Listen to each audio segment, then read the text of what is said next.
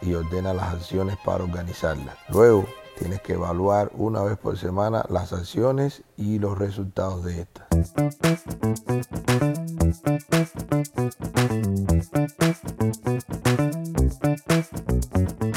Bienvenido al podcast donde hablamos de negocios, emprendimiento, análisis económicos y demás temas que puedan interesar a emprendedores, negociantes y la audiencia en general. Sin más, te dejo con el capítulo de hoy y si te gustó, sabes que puedes indicarlo.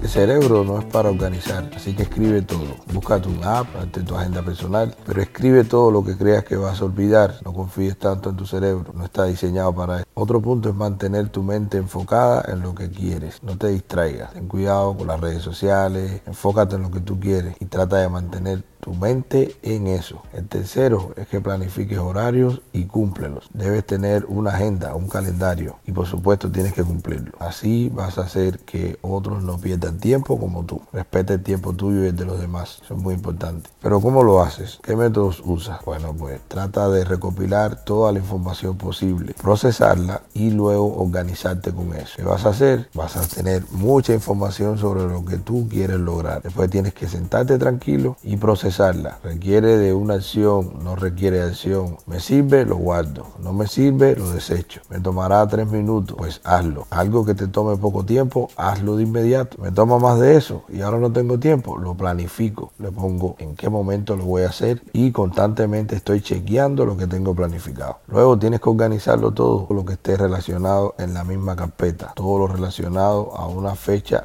en un calendario, todo lo relacionado a un contexto igual. Así que detalla y ordena las acciones para organizarlas. Luego tienes que evaluar una vez por semana las acciones y los resultados de estas. Y por último, ejecutar todo lo planeado en acciones y tiempo y cumplirlo a cabalidad. Eso te va a hacer una persona más organizada y te aseguro que eso también te da prosperidad.